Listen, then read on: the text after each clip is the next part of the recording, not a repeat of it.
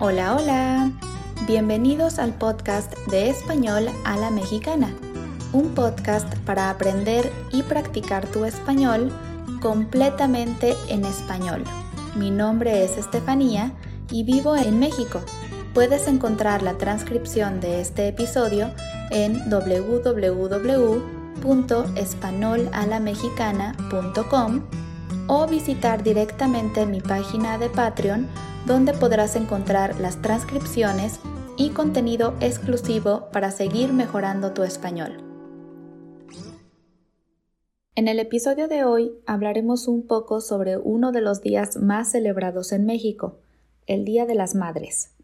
En México celebramos este día cada año el 10 de mayo. En un inicio se decidió por este día porque antes se pagaba a los trabajadores cada 10 días y de esa manera todos podrían tener dinero para celebrar ese día. Y es cierto que, hablando económicamente, el 10 de mayo es un día que genera muchos ingresos para muchas personas, especialmente los que tienen un restaurante o las personas que trabajan con flores.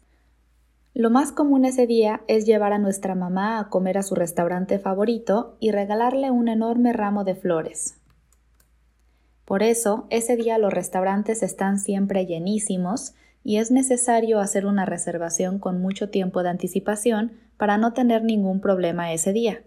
En los restaurantes suele haber música en vivo para celebrar a las madres, a veces mariachis o grupos para entretener a las personas.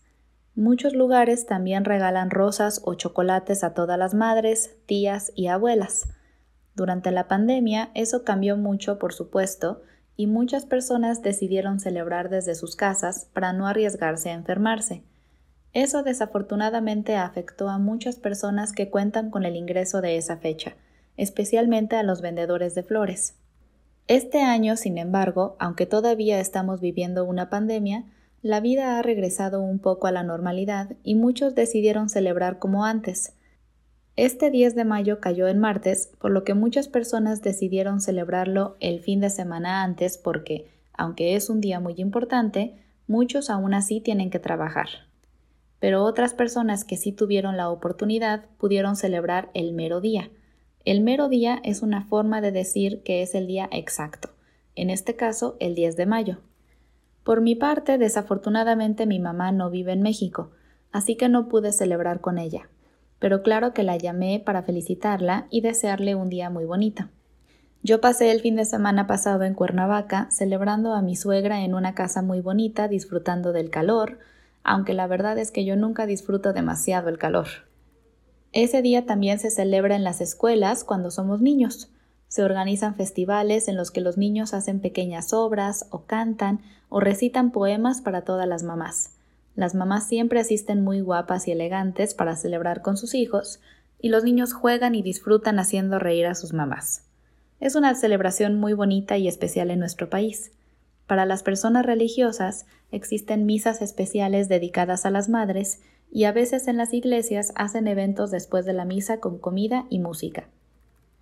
Muchas empresas grandes o no tan grandes organizan comidas especiales para todas las madres que trabajan en la compañía a veces en un salón de fiestas o en un restaurante o incluso en las instalaciones de la misma empresa.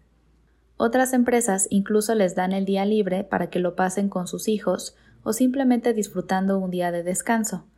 Pero lo más común es ver que les regalen una rosa a cada madre, a veces con un mensaje o un poema dedicado a ellas. Como pueden ver, el 10 de mayo es un día muy lindo, lleno de cariño y agradecimiento hacia todas las madres mexicanas. Existe un profundo respeto por ellas en este país y este día nos da la oportunidad de demostrarles nuestro cariño y agradecerles todo lo que hacen por nosotros. Eso ha sido todo por hoy. Gracias por escuchar este episodio de Español a la Mexicana y les recuerdo que pueden encontrar la transcripción en www.espanolalamexicana.com y apoyarme en Patreon para poder seguir creando contenido para ustedes cada semana. Nos vemos el próximo miércoles con un nuevo episodio. Hasta pronto.